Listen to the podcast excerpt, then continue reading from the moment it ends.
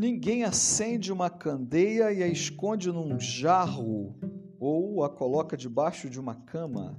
Ao contrário, coloca num lugar apropriado, de modo que os que entram possam ver a luz. É maravilhoso a gente saber que nós somos comparados na palavra de Deus por Jesus, pelo próprio Jesus, como uma candeia, como uma lâmpada, como um lustre que é colocado com um propósito, é aceso com um propósito. Ah, é verdade que a mensagem de Cristo é uma mensagem de salvação. É uma mensagem que, em primeiro lugar, precisa que aconteça o arrependimento. Quando o Evangelho é nos colocado de forma que não haja arrependimento em nossa vida, não é Evangelho verdadeiro. O Evangelho verdadeiro, ele começa com o amor de Deus, que entrega seu Filho é para que os nossos pecados pudessem ser perdoados. Então, é o Cristo que João Batista chama de Cordeiro de Deus que tira o pecado do mundo, que é morto e paga e sofre aquilo que nós deveríamos pagar e sofrer.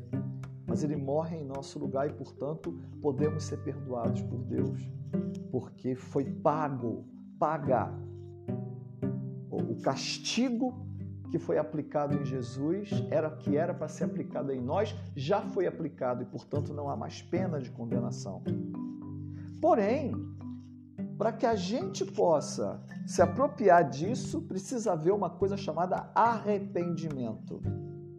Não existe eu continuar vivendo a vida que eu vivia antes, sendo escravo do pecado. Nós não fomos chamados para sermos escravos do pecado, mas escravos de Cristo. E isso implica numa coisa chamada arrependimento.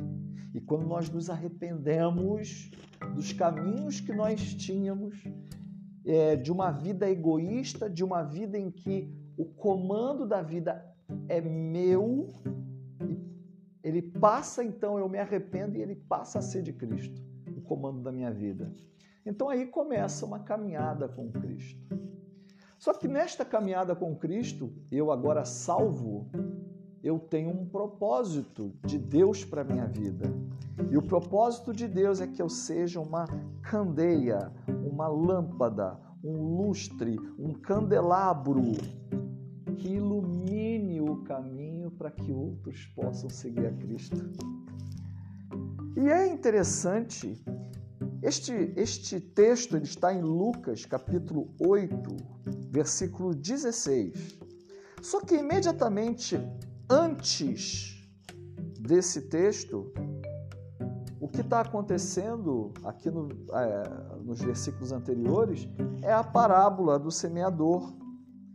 E a parábola do semeador ela termina no versículo 15 dizendo: Mas as que caíram em boa terra, quer dizer, as sementes caem em boa terra, são os que com coração bom e generoso ouvem a palavra, a retêm e dão fruto com perseverança.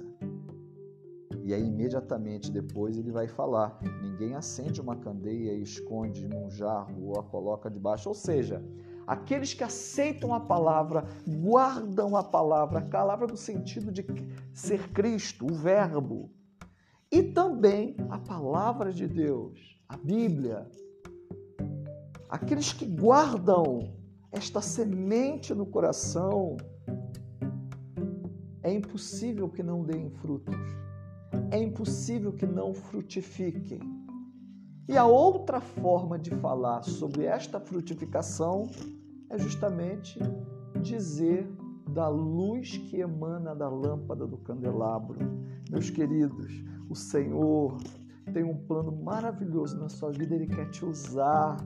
Ele quer que você brilhe para que outras pessoas possam encontrar Jesus através do brilho da sua vida.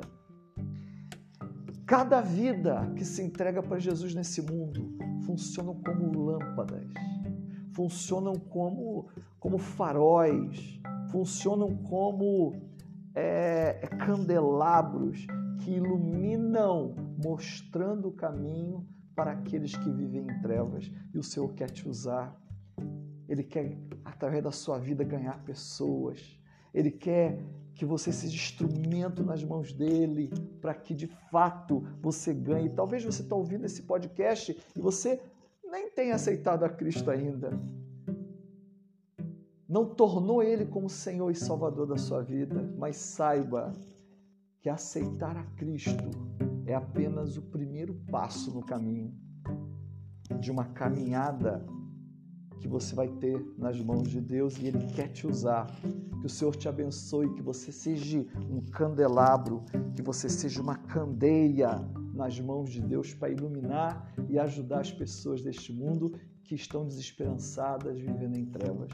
Que Deus abençoe a sua vida em nome de Jesus.